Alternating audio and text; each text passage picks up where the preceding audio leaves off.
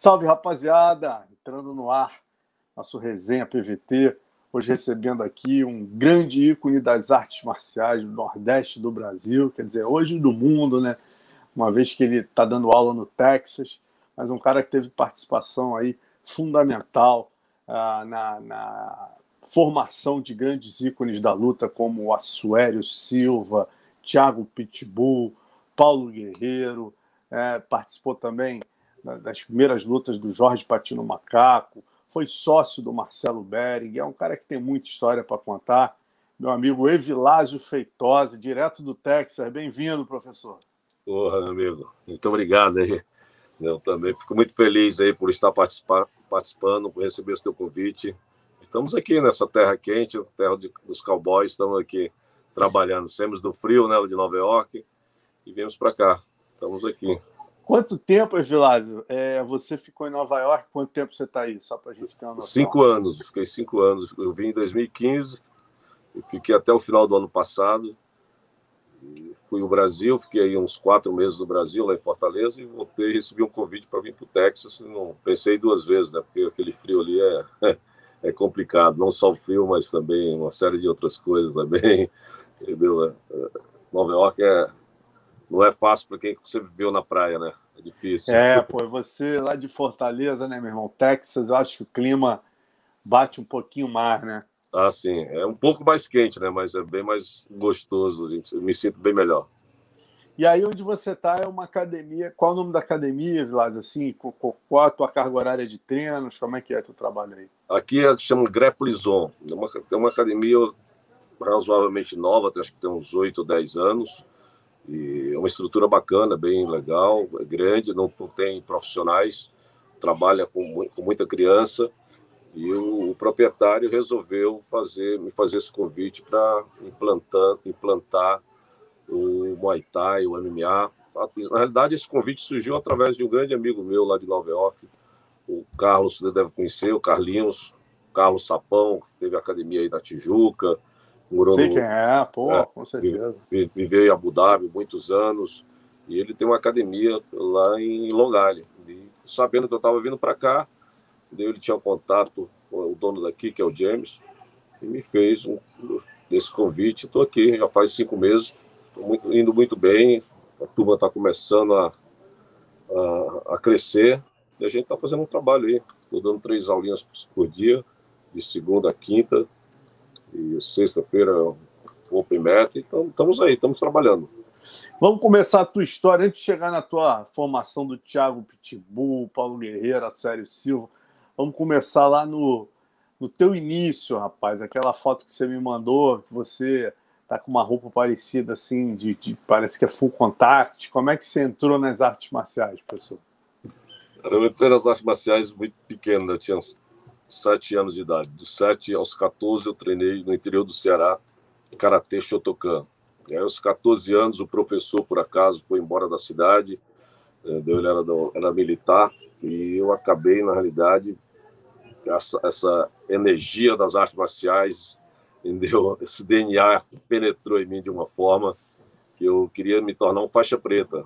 E assim, eu tinha alguns contatos lá em São Paulo, alguns familiares e eu resolvi ir para São Paulo. Mas... Essa foto que o Léo botou aí é... Era contato total. Na realidade, é, não, não, é mais do que realmente que se faz hoje. Era um, é um mix de artes marciais, onde valia soco, chute, joelho, cotovelo, com luvas na mão, mas não tinha, tinha o nome de contato total, porque a, a base dessa luta aqui, que é a minha base, chama-se Kung Do Te, que foi o Adriano Silva que trouxe para o Brasil só que depois de uns anos, ele mudou o nome de Kung Do T para Contato Total Português. Por ele ser português, ele não se desentendeu lá com o mestre dele, que era o, o criador do Kung Do T, e criou o Contato Total. Mas, na realidade, esses, esses, foram os primeiros eventos do Brasil a surgir, foi naquela época da Kiai, que até que você me perguntou anteriormente, como é que eu aparecia tanto na Kiai, era a respeito dos eventos do Kung Do T. Eram os campeonatos que o mestre Adriano Silva fazia, campeonatos abertos a todas as artes marciais, com luvas na mão, valia até o nocaute, podia bater no chão, não podia se agarrar lá no chão, mas podia bater no, até o juiz apartar. Era assim que fazia esses eventos, o povo chamava, era, como não tinha muitos eventos, falava salada portuguesa. E ao longo do tempo ele foi mudando esse nome de Kung do T, ele mudou para Contato Total Português e colocou essas roupas. Porque o Kung do T era uma roupa preta, um kimono preto. Entendi. E você chegou a quais as principais competições que você participou antes de você se dedicar já a ensinar né, e começar a formar campeões? É, eu fui campeão de todos os eventos que tinha do, a nível paulista e brasileiro. Eu fazia eventos a nível estadual, interestadual e campeonato brasileiro. Eu fui campeão por seis vezes consecutivo, tive, consecutivo, tive o cinturão, defendi várias vezes. Nesse dia que eu estou, eu tô, tinha acabado de defender o cinturão brasileiro. Ah, essa foto essa, que você mostrou. Essa foto que o Léo tinha acabado de botar Isso. aqui, né? E você falou para mim, Vilas, isso é tudo a partir de, quer dizer, você sai de Fortaleza e vem para São Paulo em 1977, né? Não de Fortaleza, do interior do Ceará, lá do interior de Sobral, na realidade, é bem uhum. no interior mesmo. Era uma, é, um, é algo que, que não dá muito para explicar, porque meus familiares realmente não tinham nenhum, não conviviam no esporte. Foi algo realmente que deu, a, a, formiguinha tocou, não sei o que deu, que realmente me deu vontade dessa história de, das artes marciais, ter vontade de participar de esporte e, e gostava de brigar, né? você e você e outro grande nome cearense, né, meu irmão, que veio lá, veio de Nova Russas, né? é, pô, teu amigo Luiz Alves aí, que a gente teve. A gente é muito vezes. próximo, nós éramos muito, muito próximos, Nova Russa também nessa região aí. Legal, pô. E aí, cara, e outra história incrível que você me contou, né, antes de entrar no, no, no Macaco, foi a sua amizade com o Marcelo Bering, falecido Marcelo Bering, né? Ele até deixou uma carta para você muito bonita que, você, que a gente já vai mostrar aí. Olha aí, ó. Léo já até aí, ó, assinado pelo homem, né? É, é, a galera depois quiser ler em casa, dá um pause aí no, no, no YouTube dá para dá para ler se aproximando. É, mas resumindo, mestre, o que, que ele fala para você nessa carta e, e, e, conta como vocês se conheceram.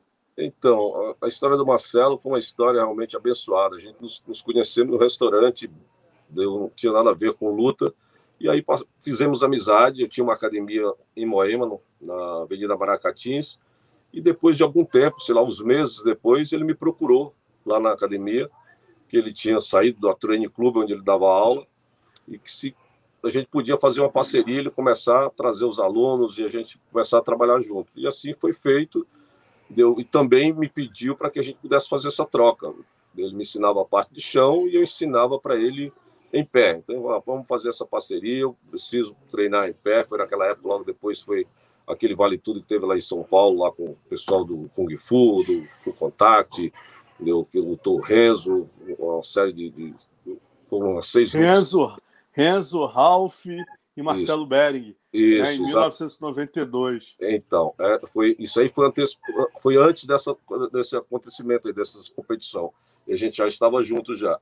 E aí, coincidentemente, ele começou a trabalhar comigo, começou a treinar, eu comecei a treinar com ele, ele começou, ficou dando aula e também acabou indo morar comigo. Morava eu, morava com meu irmão, que é o Garcia, o professor Garcia, conhecido lá em Marília, o mestre Garcia.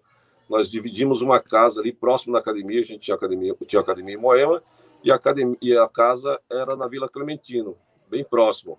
E o Marcelo acabou indo morar com a gente. E ficou lá, a gente convivendo como uma família. É um cara que realmente foi uma das melhores amizades que eu construí, uma pessoa que não, não, dá, não tem palavras para expressar sobre o Marcelo Berg, porque ele era não era só um professor, não era só um amigo, não era só um mestre, ele era uma pessoa realmente que te confortava de todos, todos os sentidos. Ele era uma pessoa realmente, era, tinha um lado humano que não dá para explicar. Isso Dizem realmente tirava a roupa do corpo, né, para dar Exatamente. Mendigo, era um cara realmente de um coração diferenciado. E aí, depois dessa temporada, nós ficamos um ano e pouco nesse, nesse endereço, na Maracatins. Depois eu acabei fechando essa academia e montando num espaço maior na Avenida Moema, também bem próximo. E ele também acompanhou e ficou lá com, comigo também, deu nesse espaço na Avenida Moema. Até o, a, a época fatal da vida dele. E, portanto, depois que aconteceu isso aí, acho que uns dois meses depois, eu fui levar lá para o mestre é, Berg, seus certificados, troféus que estavam todos lá comigo, depois de toda aquela história lá de o homem era tão era tão era tão samurai que foram enterraram ele três vezes, né? É um negócio assim. Caraca, não enterraram ele, ele, como assim, mestre? Eu, eu soube que ele ele, ele descobriram né, que ele tinha sido assassinado no, na favela dos Tabajaras, no Rio de Janeiro, né? Então, foi isso que aconteceu. Uhum. E aí ele foi, foi assassinado na, na, na dos, dos Tabajaras, parece que os caras enterraram ele lá de uma forma, depois encontraram, não encontraram, não, não souberam identificar é, quem era a pessoa, enterraram como indigente, depois de um tempo desenterraram a família desenterrou e que foi descoberto que era uma célula que foi feito realmente o velório. Então foi, ele foi enterrado três vezes ao longo do, do, da temporada. Essa é a história, eu não sei realmente detalhar como, mas ele foi enterrado três vezes. Uma por os caras que mataram, depois a polícia encontrou os seus restos, pegaram, não, tinha, não deu para identificar, enterraram como indigente, e depois a família descobriu e resgatou e enterrou ele, fez o velório dele. Coisa triste, rapaz. E você, você deve ter presenciado nessa época, né? O Marcelo, eu já vi alguns relatos do pessoal do jiu-jitsu que ele chegava na academia e, porra, era o cerol, né? Era, era o nível de jiu-jitsu. O Rio e São Paulo, hoje em dia, São Paulo tem até o jiu-jitsu, né? É a meca do jiu-jitsu. Hoje tem o jiu-jitsu mais forte do Brasil, é São Paulo. Mas naquela época era uma disparidade muito grande. Você chegou a presenciar alguns treinos assim dele, dele porra, enfileirar? Ah, presenciei e treinava com ele. Né? O Marcelo colocava a mão na cintura, na faixa, né? Ele finalizava todo mundo com a mão na, na faixa. Isso era uma coisa para ele, divertimento. Ele, ele curtia, fazia, sabe, tirava onda da cara. Os caras, vamos, vamos, vamos, vamos. Colocava a maior energia, o cara sem usar nem as mãos, cara. É um negócio assim, impressionante. Impressionante realmente o que ele fazia. Era algo inexplicável. Ele realmente tinha um domínio da arte. Não, não utilizava força, utilizava a técnica 100% técnica.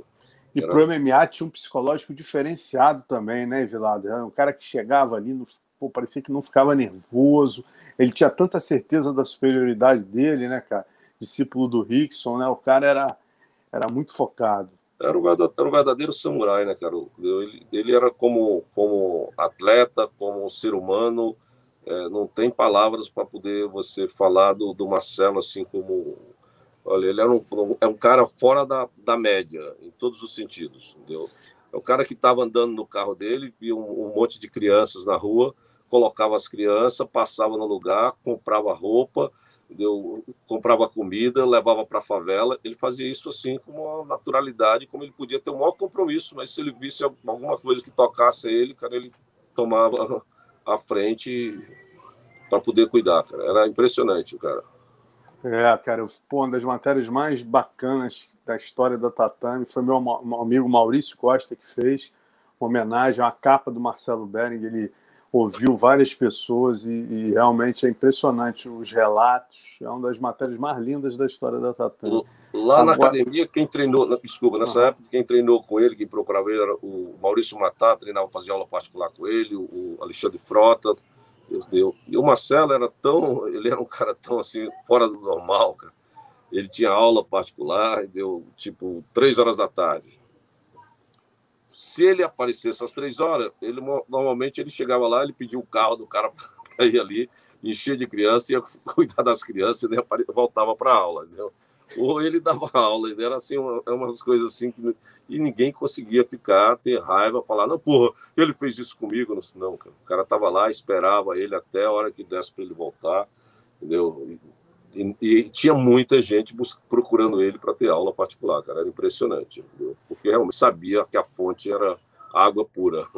É. E o que, que ele escreveu nessa carta para você que que não fica complicado a gente ler aqui ao vivo, mas resumidamente, o que, que ele fala nessa carta? Não, cara, é porque a gente acabava, quando você convive três homens numa casa, você acaba tendo algum empate de, de determinadas coisas, o cara deu, não, não cuidava realmente do que deveria cuidar da cozinha, sujava, não sei o quê, esse tipo de coisa, e, e deu e queria dormir, dormia tarde, acordava depois já na fase final já da vida dele estava muito atrapalhado dormia tarde, a gente acabava falando. Aí um dia ele escreveu, a gente teve um tipo um, um, embate assim de, de, de porra, que é isso, meu irmão? Porra, vamos tomar atitude, cara, vamos cuidar, vamos cuidar da casa, a casa é nossa, não sei o quê, vamos acordar, vamos.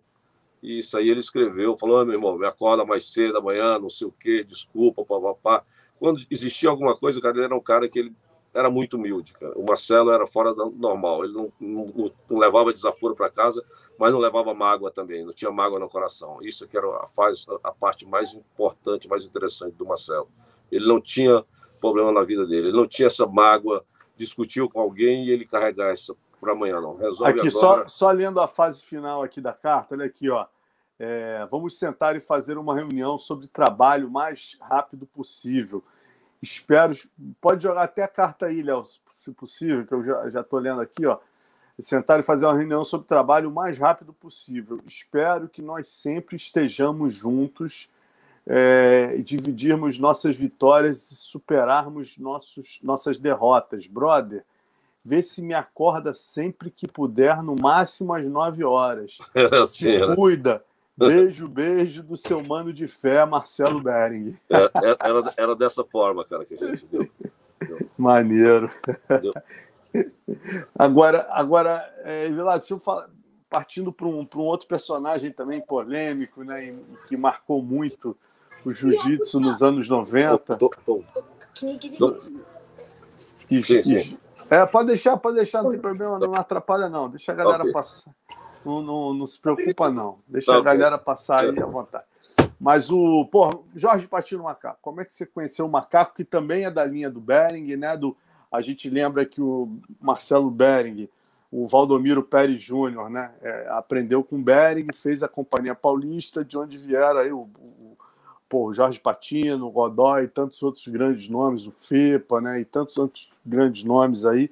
Mas é, como é que você conheceu o Macaco? Ele te então, procurou para treinar o kickbox dele? Então, foi exatamente nesse, nesse período aí que a gente é, transferimos para a Avenida Moema, sempre da Maracati, fomos para Moema. Em, é, a minha academia era na parte superior do prédio. Embaixo tinha, uma, tinha um bar do, do meu amigo Ivel Alves Júnior lá na Avenida Moema. E o Ivel era amigo do Macaco, do Godoy, deu, e acabou fazendo essa transação, essa, essa, essa ligação do Macaco comigo. Levou, levou um dia à noite e falou, prometia convidar eles para ver o treino, fazer um treino lá comigo. E eles foram lá os dois e fizeram um treino. Ele estava naquela época começando com a história do Vale Tudo, tinha feito alguns Vale Tudo ali em São Paulo, aquele circuito, e fizeram esse treino. E aí terminou o treino, falou, cara, você pode empresariar a gente, você vai ser nosso empresário, vai ser nosso treinador. E assim foi feito. Começamos a fazer um trabalho, começamos a trabalhar todos os dias. Eles davam aula, eles tinham uma academia que era a Companhia Paulista e davam aula na academia do professor Ricardo Delia, que era também ali no Ibirapuera. Então a gente treinava lá na minha academia e na academia do professor Ricardo Delia. E fizemos um trabalho e aí surgiu algumas lutas, surgiu uma luta em Natal, acho que foi a primeira luta que essa, aí, essa aí foi em Belém? Essa que está aparecendo na tela? Foi em Belém, foi em Belém, sim. Em Belém. Foi, foi, foi dois, em 1996 essa luta aí, se não me engano. Então, aí antes dessa luta surgiu uma luta em Natal, que ele lutou com um cara muito eh, que era lá da, da, se eu não me engano, era da Kimura, mas eu não fui nesse evento.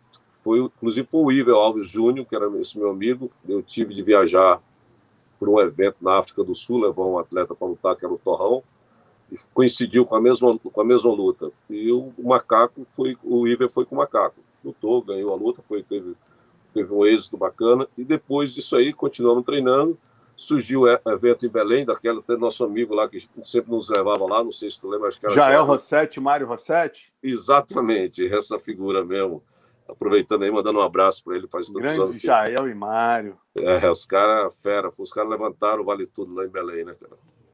Muita gente passou por lá para a mão deles. E aí levou, eu levei ele para lá, ele fez uma luta, ganhou. Depois, acho que na segunda luta foi com.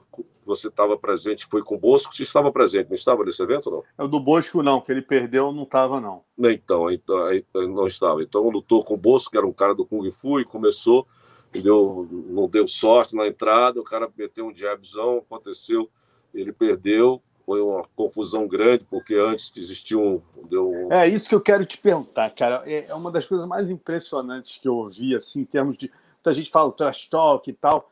Porra, eu gosto de lembrar desses personagens que lá atrás já vendiam muito bem lutas, né? O macaco era uma coisa impressionante como ele fazia bem essa coisa do bad boy, de vender. Showman, né? De... verdadeiro showman, né? Era o showman, cara. Ele ia para Belém, essa luta, exatamente isso que aconteceu, né? Eu, a gente mostrou aqui um evento que o Ebenezer lutou, o pessoal teve uma noção do que era aquele ginásio. Ah, Dom Bosco. É, Dom Bosco. É, exatamente. Acho que é, Dom, acho que é Dom Bosco, né? Eu acho que é ginásio da escola. Educação militar, física. Uma... Seu que de educação, é, de educação física, isso mesmo. É, isso Cara, mesmo. Aquilo ali fica abarrotado, dá, sei lá, 5, 6, 7 mil pessoas ali e abarrotado, gente caindo da arquibancada. É uma coisa inacreditável. Esse que eu fui do Ebenezer com o Zulu. O que o macaco foi, vocês imaginem, tinha o RJTV de lá, o, o, o, o Belém TV, o Paraná Era TV. Isso, isso mesmo. Cara, ele foi no negócio e falou: não existe homem para me bater Nessa terra. aqui no Pará.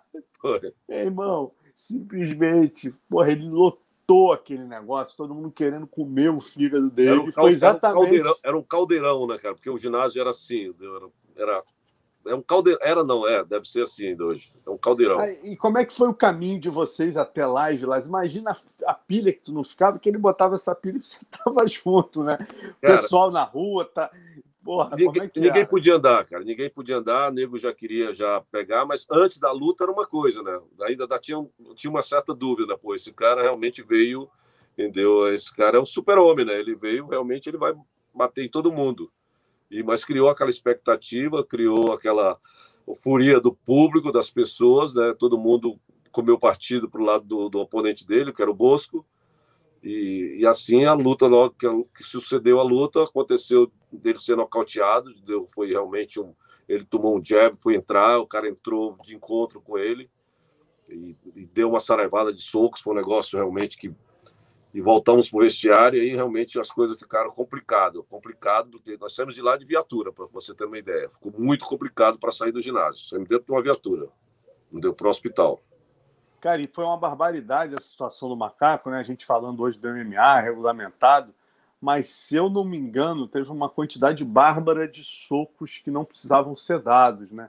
Que o árbitro acho que não interrompeu, não teve um negócio desse? Que Cara, foi. Teve, teve, ele já estava fora ainda tomou mais papo de 20 socos, uma coisa assim bárbara. Foi, foi a história foi bem assim. Na realidade, era o, o James Adley, que era o, o, o árbitro, inclusive deu, o James treinou comigo também. E, e, a história é que o macaco, ele, como eu não tinha ainda tanto conhecimento de, de, de corner com ele, assim, de convivência, ele falou, quando nós saímos pro, pro, para ir para subir no ringue, eu fui pegar uma toalha, ele falou que lutador de jiu-jitsu, para que toalha? Cara? Eu pô, precisar secar, jogar toalha, sei lá, alguma coisa assim. Ele falou que lutador de jiu-jitsu não utilizava toalha, lutava até a morte. Ele estava ele tava adrenalizado, né? E aí deu tudo bem. Quando na hora começou a luta, aconteceu isso aí, tô eu lá no canto do ringue com o kimono. Se você se procurar nas imagens, vai ver eu tô com o kimono na mão. O James olhava para mim, olhava para o macaco, aquela situação. Deu e não tomava atitude, esperando que eu jogasse a toalha. O que, que ia acontecer? Porque realmente foi criado uma situação deu de que não dava para o árbitro tomar uma atitude na época também não tinha tanto entendi agora entendi uhum. não tinha conhecimento assim não tinha autoridade não se sentia com autoridade de, de, de parar a luta entendeu? não tinha, você sabe não tinha custo de arbitragem Sim. não tinha as regras as regras eram realmente é, definidas ali na hora era muito deu, era muito precária a situação e aí aconteceu dele tomar mais de 20 socos na cabeça depois já ter sido nocauteado e que deu que a gente foi para o hospital para tirar, aquela, tirar aquelas é, seringas de sangue da cabeça, que foi. Rapaz, ele é um verdadeiro samurai, um guerreiro, porque para suportar aquilo ali. Mas eu vou dar continuidade do seguinte: depois disso aí, depois de 40 dias, ele prometeu que voltaria. Depois de 40, 40 dias ou 50 dias, ele voltou, entrou no circuito e nocauteou os três adversários. Olha aí, só, meu irmão. Nós é, voltamos é um lá e ganhou as três lutas em seguida. Então, na realidade, é algo inexplicável. Entendeu? Macaco, cara, é, uma, é uma coisa inacreditável. Você olha o Sherdog dele, cara, tem papo, se eu não me engano, são cinco ou seis torneios seguidos. Seguidos. Torneio de dois, torneio de três. O cara, tipo assim, lutou cinco eventos. Você vai ver, quer dizer, tem 20, 25 lutas, é tudo torneio, cara. Fazendo ele, três lutas numa noite. Ele lutou as três lutas, cara, de uma forma totalmente. Chegou lá caladinho, ganhava a luta, voltava, não dava uma palavra. Nocauteou os três adversários dele logo no primeiro round começou ele nocauteava, chute na cabeça, foi assim um negócio pegou na final, que era um cara que era campeão brasileiro de boxe, um conhecido lá, foi, passou por cima de todo mundo. E aí os caras falaram, pô, esse cara, que aconteceu? Mostrou que, não tinha, que realmente tinha sido um acidente que tinha ocorrido na luta anterior. É, Guerreiro, e, e, na sequência tem a luta com o Pelé, aquela primeira que, que o Pelé, né? Eu até faço essa analogia com a Adesanya e Borrachinha, aquele movimento de, de cópula ali que o, que o Adesanya fez no Borrachinha, absolutamente desrespeitador. O Pelé é. fez com o macaco muito antes, né? Cara? Exatamente. Como é que foi você ali no corner? Primeiro, que você sabia que o Pelé representava uma ameaça real para ele na primeira luta? Então, uma, eu vou até já adiantar já. Eu, existiu, existiu até um desentendimento meu com o Macaco logo depois da luta, porque quando surgiu essa oportunidade do Macaco lutar com o Pelé, eu falei para o Macaco não lutar. Não, ele, eu falei, não luta, não dá para você. Aí ele ficou, como assim, cara? Como é que você é meu técnico e me fala uma coisa dessa que não dá para você? Porque eu acompanhava o Pelé, o pessoal da Chutebox, acompanhava o Pelé e via que o Pelé seria o grande destaque, deu, era o, o cara na, naquela época, era o cara. Todos os eventos que ele andava, ele dava show, finalizava todo mundo, metia porrada fácil, com cotovelada, com joelhadas, era assim, era acima da, na, da média para a época, era estava passando por cima de todo mundo. Eu digo, não dá para você. Aí ele ficou muito mal por ouvir isso de mim, mas eu estava falando a verdade, estava falando do meu sentimento, que meu conhecimento que não daria para o macaco naquela época tá bom, mas acabou fazendo uma... ele tinha um acerto com a Bad Boy, tinha uma, recebeu um patrocínio e assim a luta aconteceu, ele me convenceu, eu digo, tá bom. E a luta aconteceu e, e aconteceu da forma que você viu. Ele acabou entrando na pilha do, do, do Pelé, deu até mortal logo no início, deu, se colocou, quer dizer, o psicológico, o Pelé entrou dentro da cabeça dele, fez com que ele fizesse o jogo e ele foi bem no primeiro round, ele foi bem, derrubou, deu suprir, tentou fazer, mas depois o gás também acabou e o Pelé fez o que fez. E aí, no, fim, no final da luta, teve um desentendimento comigo, o macaco, ele seguiu a vida dele, eu segui a minha. Isso por muitos anos. Agora, acho que, sei lá, uns oito anos atrás, que a gente nos encontramos lá em Fortaleza, no UFC, e conversamos, mas ficou um clima muito complicado, em virtude disso aí. Até que surgiu uma história que eu tinha é, batizado a água, água batizada, tinha dado para ele. Uma, teve uns papos assim que eu não. Você batizado a água do teu atleta? É, entendeu? Teve esses comentários aí que não deu. Até hoje eu não... a... Então a segunda luta você já não estava com uma Não, não, né? não, não estava com ele. E aí você volta para o Ceará e começa, e aí que aparece Thiago Pitbull, Paulo Guerreiro, e a Suéria ali, esse pessoal na tua vida? é, exatamente. Acho que um ano depois, foi dois, em 97, foi em 97, sim. Eu fui para o Ceará, voltei para Fortaleza. Eu já tinha ficado em Fortaleza um, um, uma temporada, tinha ficado, antes desses acontecimentos, eu tinha ficado três anos em Fortaleza e tinha plantado, começado esse trabalho lá, implantado lá meu sistema lá em Fortaleza. Eu já tinha alguns representantes meus que eu tinha deixado lá. E eu voltei para dar continuidade. Eu vi que era, o, era um mercado promissor, que tinha um material humano muito bom, e eu voltei para lá montar. Eu tinha já uma academia em São Paulo, que era Fighter Sport. Eu simplesmente transferi para lá. Levei as minhas coisas, o que eu tinha. Aí, ó, uma galera aí do teu time aí, ó. Exatamente, isso aí é na Fighter Sport, deu em cima do ringue, aí, esse, esse grande aí, o Santiago Macarte, que era do Kyokushin, deu inclusive lutou aqui um evento lá, os dois eventos no Japão, era, era campeão paulista de Kyokushin, foi campeão brasileiro, era aluno do Luizinho Feitosa, do Francisco, pessoal do, do, do Kyokushin, treinava lá, lá, ali na Liberdade, em Pinheiros, e ele foi para São Paulo, foi lá para Fortaleza para treinar comigo para lutar nesse evento do Japão. Ah, fala, fala, fala, os outros aí da fila, por favor. então, outro... do lado, do lado é o, é o, o famoso Pitbull, no meio é o Gilson, não, não, é Paulo, é o, Guerreiro, Paulo, Paulo, Guerreiro. Paulo, Guerreiro. eu e do lado direito, do meu lado esquerdo, o Gilson Malagueta, entendeu? Gilson um Malagueta. Pô, o Pitbull aí deve, deve ter o quê? 16 anos? Obrigado, Léo. Isso aí deve ser. Não, ele, acho que ele tinha 14 para 15 anos aí. Ó. 15 anos, entendeu? Ele tava, tava engateando, realmente. Foi aí, ele deu o sangue dele, trabalhou muito, eu treinava todos os dias de seis a oito horas por dia ele ficava dentro da academia, entendeu? De domingo a domingo, não era de sábado a, a, a, sábado, não, era de domingo a domingo. Treinava todos os dias, foi dedicação total. Nós, rapaz, eu só tenho de agradecer a Deus, ó, deu, é, por eu ter Deus ter me dado esse dom de descobrir talentos, de treinar lutadores. Realmente eu não consigo mudar, é, lapidar é, uma, uma, grande joia, lapidar uma pedra bruta e se tornar uma joia.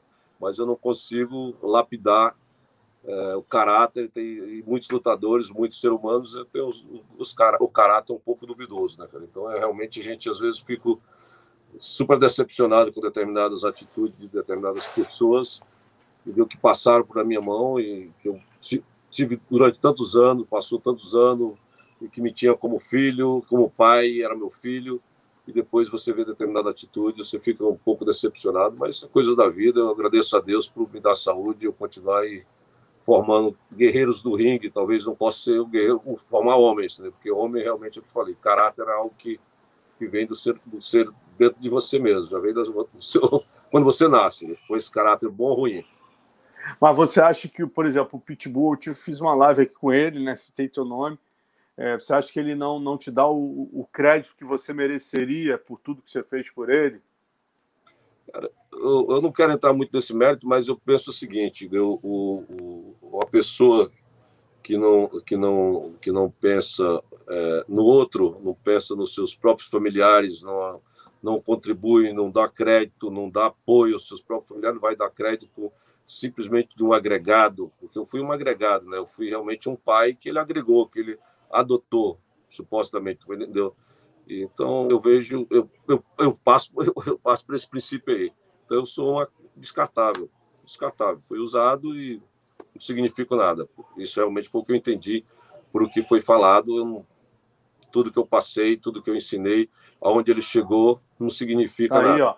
É, é, mas a gente não deixa porque a gente estava lá, né, Vilas, acompanhando e vendo quem fez quem, né? E eu vi você trabalhar esse garoto desde ali, ó. Tá ali a foto para mostrar, 14 anos, né? Pô, de, de 14 até de chegar aos 18, 19. Aos você 20, trabalhou até os 20. até os 20. Porra, você, olha aí, ó, entregando na mão do homem. É. Porra, você tem que ser lembrado sim, você merece ser lembrado sim, meu irmão. E, e, essa luta aí foi a primeira vez que eu vi o Thiago Pitbull, né? Eu tava cobrindo o Bitet Combat lá em Natal e, poxa, ele venceu com tranquilidade o Fábio Holanda que era o cara da BTT duríssimo tal. Falei, porra, esse moleque aí, meu irmão, vai ser um monstro tal. Aí fui conversar com você. Você é. falou, é, meu aluno, talentoso. Tinha o Paulo Guerreiro também, que era outro talento teu, que estava em todos os Bitet Combat, né? E, mas, e tá mas, aí, ó, ele com o Fábio Holanda. Mas a, é, é, essa luta ele já estava já, na, na, já, já, tava já realmente afiadíssimo. Ele passou por muitos, muitos circuitos de eventos de Vale Tudo lá na, na Paraíba. A gente ia para Paraíba desde não existia evento, nós participávamos de todos os eventos que tinha na Paraíba e em Recife, nós ganhamos todos. O Thiago chegou a lutar com o Lucas Lopes, que era da, da Kimura na época. Porra! O Lucas tinha sido campeão mundial, tinha 1,90m, um, eu pesava 90 quilos, o Thiago pesava 70 quilos, tinha 17 anos aí na época, 16 para 17 anos. Lutaram, fez uma, uma luta duríssima, duríssima. Perdeu por ponto o Thiago, uma luta que foi eu, teve uma polêmica do Thiago poderia ter ganho a luta, foi um negócio assim, quer dizer. E ele, o Thiago, antes desse evento, tinha lutado um circuito, ganhou três lutas numa noite, finalizou os três caras, nocauteou, entendeu? Então ele vinha já em Recife, tinha nocauteado um grande nome lá em Recife. Então ele, ele já, em Fortaleza, os eventos que participava, todos nocauteava fácil. Então teve muitas lutas, e a gente sempre junto, ele treinava, ele trabalhou para isso. O, o, mérito é dele, que realmente ele se esforçou. Mas ele esqueceu que ele, ninguém anda sozinho, né? ninguém abre o caminho. Alguém Sem tem dúvida. que mostrar o caminho para você, cara. Eu Sem acho dúvida. que eu mostrei. E o Assuério já de, de maneira diferente sempre reconheceu, né? Tem até aqui uma, um post aqui que ele te agradece, né? Que já foi um cara que, que reconheceu a tua importância na caminhada dele e você não deu o Assuero tanto quanto você deu pro, pro Pitbull, né, Eduardo? Cara, essa é a grande verdade. O Assuero, porque na realidade o Assuero já veio, ele já, já participava de eventos, os eventos né, supostamente clandestinos, né, que ele mesmo falava lá no interior do, do, do Rio Grande do Norte. E ele veio lutar naquele no, no Bad Boy Rider Fight, aquele evento que eu fiz que você cobriu lá na, na Ah, vamos falar. Boa, quero que e, ah, e o ah, então ali vocês começaram a trabalhar nesse evento? Nesse nesse evento, nós, a partir desse evento aí nós começamos a trabalhar e o Assuero foi morar lá comigo, eu morava na academia. E ele ficou morando uma temporada, depois eu, arrumou a casa dele, mas ele ficou um tempo e o Assuero realmente foi um, um cara que eu adotei, mas não ele mesmo, ele era, ele era um segundo plano, mesmo que ele era um peso pesado, mas ele, o plano principal era do tal que nós acabamos de comentar. Esse era meu filho, esse era o cara que era, as portas eram abertas para ele. E segundo o Paulo Guerreiro, deu, quando vinha um peso pesado que era mais difícil de encontrar, que vinha o Assuério Silva. Mas treinava esse grupo, era comandado por mim. Aí, ó. Você é, e o Assuério aí. Aí o Assuério, exato. Então, o, o, grupo era comandado, não tinha um segundo, não existia um, um, um, auxiliar técnico, até porque até lá ninguém conhecia nada, não tinha, eu era o único, eu era nutricionista, eu era preparador físico, eu era o técnico, eu era empresário, era, só, era eu que fazia tudo isso aí, não existia uma outra figura. O que me, me deixou mais chocado é de falar que existia uma terceira, uma, uma outra pessoa que tinha muito mais crédito do que eu, que não, porque não existia, foi uma coisa que foi criada, criou naquele, naquele momento que ele deu a entrevista para você, imagina, porque não existiu isso aí que ele falou. Todo mundo sabe, não é só eu que estou falando, o Ceará sabe, o Nordeste sabe que não existia. Eles, eles eram meus alunos, treinavam comigo. Agora vamos falar desse evento histórico aí que você, pô, que você me levou, né? Tá aí o Léo vai mostrar a cena que a gente estava junto, aí você me levou, estava eu, Luiz Alves e Leopoldo Serão no hotel, né? Aí você me chamou, falou, Marcelão, torneio de oito só tem um problema, só tem três. Conta essa história aí, que quando eu conto, tem gente que acha que é até mentira, rapaz. E eu conto isso, tá? Eu não conto isso, Vilas, fique claro isso, tá? Eu não conto isso de zoação, não. Eu conto isso mostrando a realidade que o promotor brasileiro tem que encarar. E, meu irmão, e como vocês são foda, entendeu? Porque no Brasil, meu amigo, eu fico imaginando se fosse eu, se eu tivesse faltando meia hora para o evento e, e, eu não tivesse, porra, 50% do, do, do score que eu precisava fazer o evento, eu ia ficar desesperado. Você, na maior tranquilidade, falou, Marcelão, calma aí, que isso aí a gente resolve aqui tranquilo, né?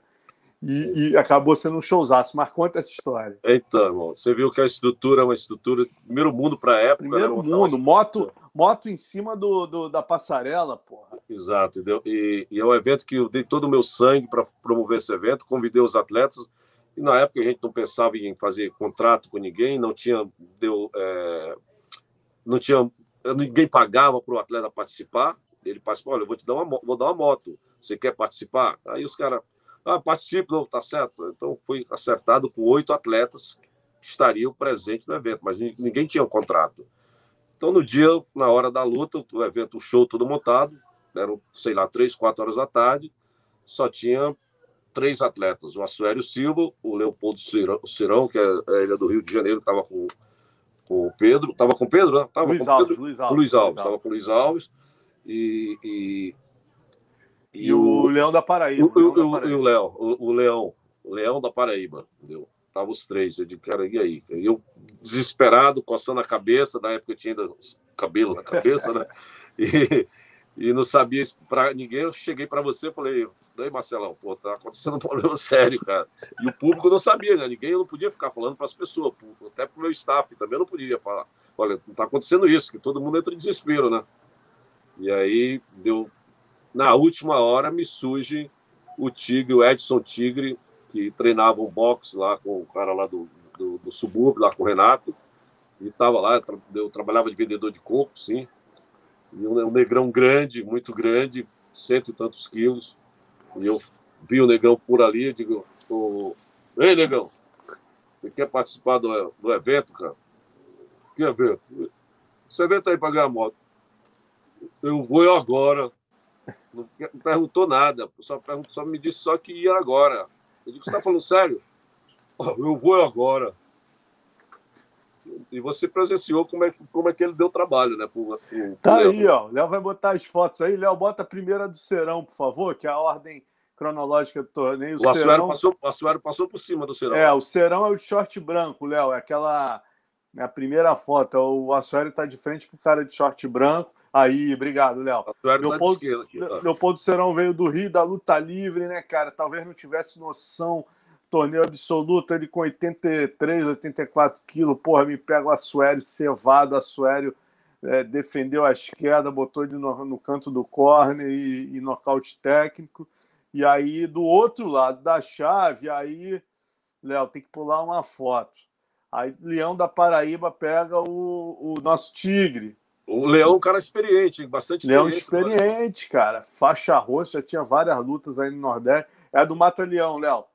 Aí o Leão da Paraíba, porra, dá um. Irmão, passou um dobrado na mão do, do, do Tigre. Mas aí no final, né?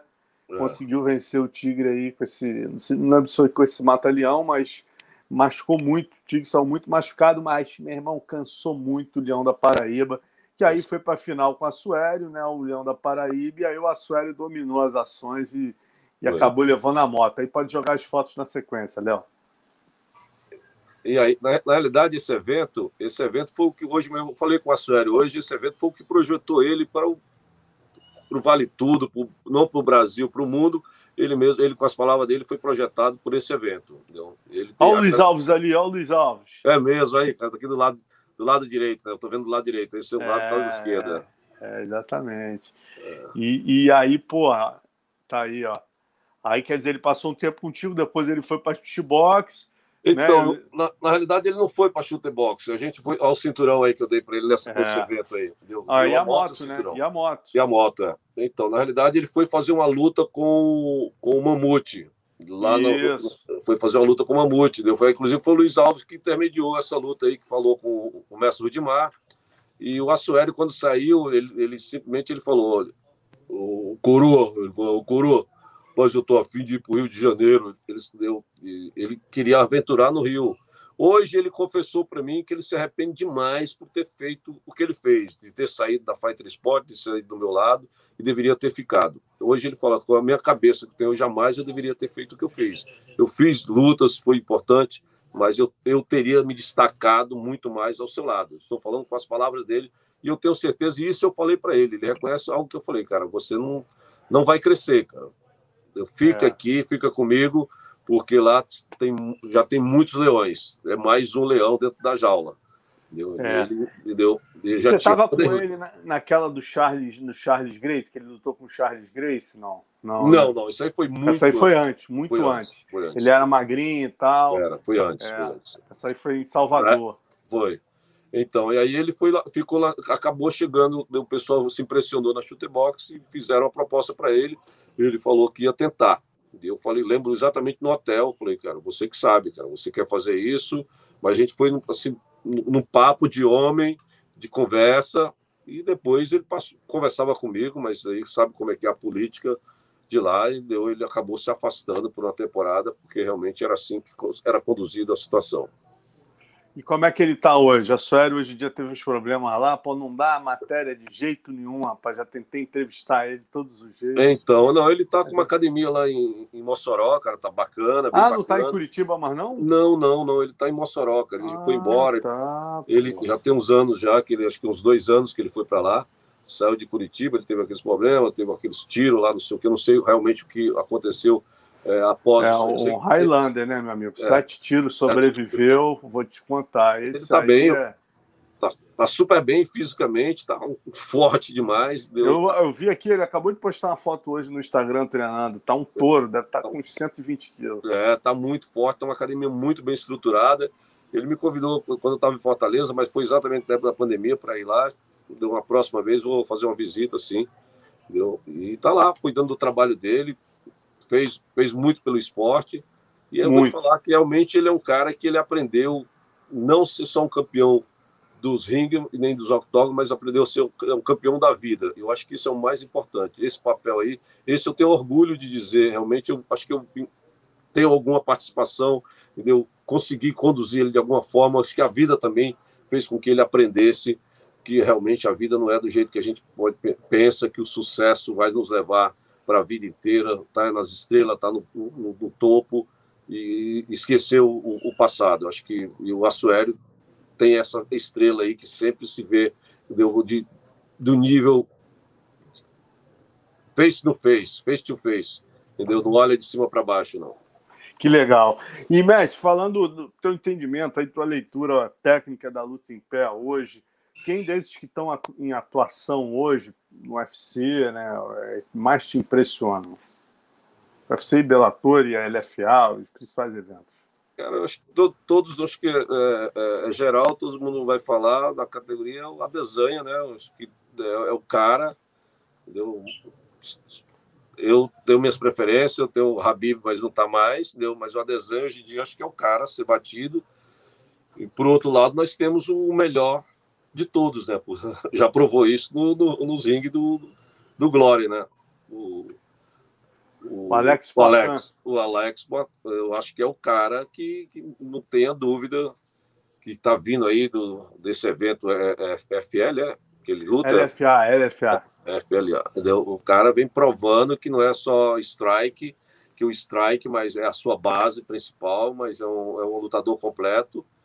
E se na hora que se encontrar com a desenho, eu acho que vai ser. vai mostrar quem é o cara. Eu acredito no, no Porcão. Acredito muito. O Alex é um cara duro, é um índio, né? É um índio. E Vilado, você viveu muito aquela época, né? Da, da, poxa, que o Muay Thai brasileiro, né? Tinha a escola do Luiz Alves, você tinha teus atletas e tinha a chute box. Algum episódio assim que, que você lembre que, que tenha marcado dessa, principalmente dessa rivalidade ali, né? Eu acho que as principais equipes eram a chute box e a box Thai do Luiz Alves. É, algum clássico assim te marcou muito? Alguma luta nacional dessa galera te marcou muito?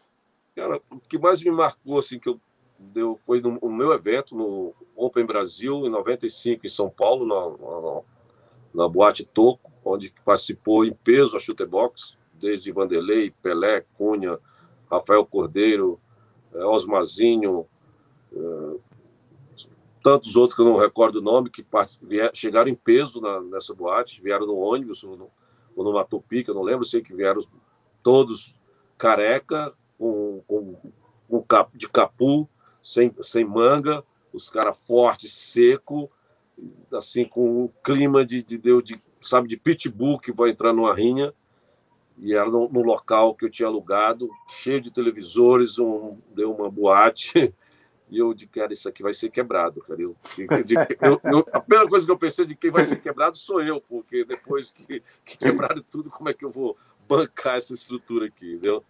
E o clima foram sessenta e tantos atletas que participaram desse evento, era um torneio. E, inclusive o Pelé, o Wanderlei foi campeão da categoria 80 quilos, 84 quilos.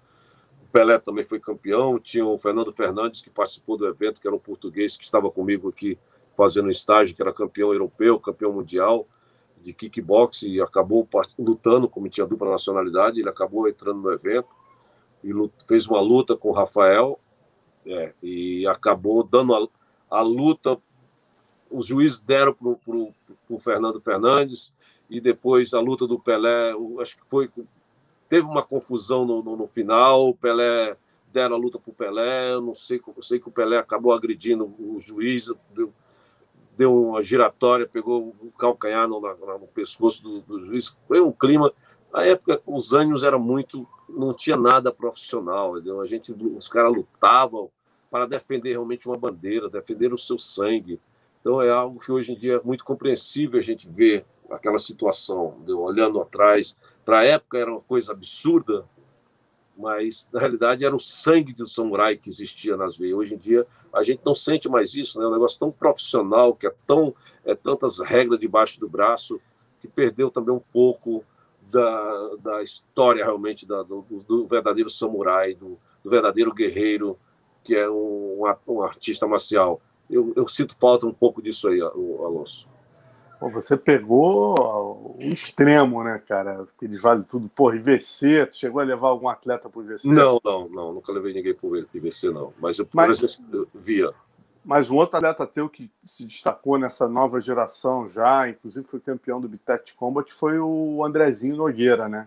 O, Andra, o Andrezinho. O Andrezinho sempre. Aí continua, você sabia que ele continua lutando, lutou agora. No ACB, rapaz. Outro dia o Denis me mandou um vídeo ele lutando no ACB, e... pô, lutando uma ou duas divisões acima, dando vantagem física pro oponente, ele estava mais gordinho. Não, mas, cara, não... foi até o final lutando. Ah, você não sabe, ele enfrentou, ele enfrentou um, um, um, grande, enfrentou uma grande batalha. Ele foi candidato a vereador na cidade, é vereador, foi se elegeu. E ele passou durante esse último ano aí, dois anos, na política, trabalhando lá no interior, conquistando votos, entendeu? E se elegeu é, hoje Qual em dia. Qual cidade? É, em Viçosa do Ceará uma cidade histórica, uma cidade bem bacana. Ele, ele é, o, é líder lá na, na, na bancada e, e, é o vereador. E ele está lutando, promovendo evento, fazendo a cidade acontecer, levando esporte. E ele tem mais alguns contra, algumas lutas no contrato com, lá com essa organização. Vai lutar em breve. O Andrezinho é um grande guerreiro, cara. É um cara que entendeu? eu acho que não se deu bem no UFC, não, não chegou aí para o UFC, porque eu sempre falei para ele, Andrezinho, você quer andar em vários caminhos, porque ele sempre teve na fac... ia na faculdade, tinha, tinha, é, uma, tinha academia, é, uma loja de confecção, é, um projeto social, ele sempre fez muito, teve muitos projetos, ele nunca focou no, no, simplesmente na carreira dele. Esse foi o defeito dele, mas ele é um, um verdadeiro samurai. Pô, muito... E, e, falar em samurai e o samurai. então, esse aí, esse aí teve uma, uma, uma história deu rápida, né? Ele ganhou vários eventos lá no Champions Night, que foi o evento que revelou, deu que é meu evento para que, deu, que você possa entender melhor. Foram 17 edições nós tivemos aí grandes atletas deu que brilharam dentro do, do Champions Night, que brilharam no UFC, estão no UFC, deu como o Timbal foi do, do Champions Night, o esse samurai que você acabou de falar também foi do Champions Night, o Thiago Pitbull, o o, Rafael, Rafael, não, o, o Rafael Sapo, que foi campeão do, do Champions Night em Marília, lá promovido com parceria eu e o professor Garcia, meu irmão, que está lá em Marília, tem academia lá em Marília, nosso, nosso representante. E, então, nós tivemos já no Champions Night vários atletas que, se revelaram para o mundo. O PP, o Gorofedo PP, mas voltando a falar do, do Samurai, o Samurai foi campeão do Champions Night, vários eventos, depois foi para a Suíça, lutou na, na, Suíça em algum circuito, lutou na Europa, ganhou vários eventos, ganhou o cinturão de um evento famoso lá na Europa, que eu não recordo o nome, e aí entrou no UFC. No UFC deu, era ele voltou, foi a época que eu estava morando lá na Europa, coincidiu da gente voltar praticamente junto. Ele começou a treinar comigo para ir para o UFC e acabou não dando certo de eu viajar com ele. Ele lutou com, pegou o Thiago, Thiago Silva na primeira luta, perdeu e depois ele foi lá e fez acho que mais duas lutas, não teve êxito. E a carreira dele pode-se dizer que depois disso aí ele só perdeu. E ele também, depois que voltou do UFC, não me procurou mais, entendeu? Já foi para um outro, foi para outro time, morando mesmo em Fortaleza, nunca mais apareceu na Fighter Sport, nunca mais deu um oi para o Evilásio? Depois também foi um cara que carreguei no colo também, desde o princípio. Mas, é como eu digo, eu sempre formei lutadores campeões do ringue, mas campeão, campeão da vida são muito poucos. O Paulo Guerreiro, depois da. Paulo Guerreiro é outro que é, pô, quando eu penso Paulo Guerreiro, eu penso em você direto. Foi, então, foi, foi um grande campeão aí, era o cara que marcava os Bitet Combat todo, era Thiago Pitbull e Paulo Guerreiro, né, cara? E a galera é. da Kimura. Não, com certeza. Eu também fui um grande campeão, um campeão dos rings, mas também está nesse mesmo conceito aí, entendeu? É um cara que teve muito, deu muito para o esporte, mas falta algo que ele não alavancou, que ele não. Essa história de olhar para trás, de, de ver de onde que veio, qual é o caminho que deve seguir, entendeu? É, é, é complicado. Essas pessoas são muito complicadas, mas eu antes eu tinha muita preocupação, me magoava demais. Hoje em dia não. Eu vejo que o ser humano é complicado. Se lidar com o ser humano. Então, e com essa história do sucesso, a luta te, te mexe muito com o teu ego, o, o Marcelo. Então, os caras se sentem muito estrela, todo mundo bate nas costas que é o campeão, o cara é campeão, é o campeão, então ele se sente que ele não precisa mais daquele que fez ele ser campeão. E aí quer seguir o caminho e depois começa até a falar mal, isso é, é triste, mas é a realidade. É triste, mas é a realidade, mas quem, quem viu, né, meu amigo, sabe da realidade aí a tua participação importantíssima nessa história. Não é à toa que a gente te chamou para participar aqui do Resenha, brilhantar esse quadro com muita história, né, meu amigo? O cara que passou desde os anos 70 até hoje aí por fazendo tantas feras, ajudando tanta gente. Porra, eu, te, eu tenho um nome que eu quero falar lá do Ceará. Por favor, é por favor. É muito importante também, que é dessa leva, da mesma época aí, que é o Francisco Neto Barroada, que é um atleta que não se destacou a nível nacional, mas a nível de Nordeste, foi um cara que enfrentou o Timbal por três vezes, entendeu? É, Timbal não, me desculpa, não foi o Timbal que ele lutou três vezes, ele lutou com com Aranha, é. Ivanildo Aranha. Ivanildo Aranha. Exalta, é, exatamente. Ele lutou por três vezes, fez gran, grandes lutas. O Barroada hoje em dia continua trabalhando lá com nosso, fazendo nosso trabalho, divulgando nossa nossa bandeira lá em Fortaleza. E aproveitando, eu tenho, continuo descobrindo talentos lá em Fortaleza, através mesmo, eu estou aqui, mas tem lá os meus representantes, que eu mantenho esse contato sempre, estou indo uma vez por ano lá, e mantenho realmente, nós temos aí um, um, um, um canal no, no, no WhatsApp para que a gente possa se comunicar. Entendeu? Tem lá no sul do, do estado do Ceará, lá na Juazeiro do Norte, o professor Irã, que está fazendo um belíssimo trabalho. Já no outro extremo está o Andrezinho, que você falou que é o grande guerreiro, que é um lutador, que é nosso, nosso representante também lá na Viçosa, além de ser vereador, tem um projeto social, Luta pela Vida, que está construindo lá grandes campeões também. E o Barroada, e o Barroada junto com o Marcos China, está em Fortaleza liderando deu outros professores, que não dá para citar o nome de todo mundo, mas nós estamos descobrindo talentos. Estou aqui de olho, quem sabe esses caras não possam vir um dia nos representar aqui nos Estados Unidos. Maravilha, professor. Porra, deu certinho aqui uma hora de live. Opa. Agradecer muito aqui tua participação.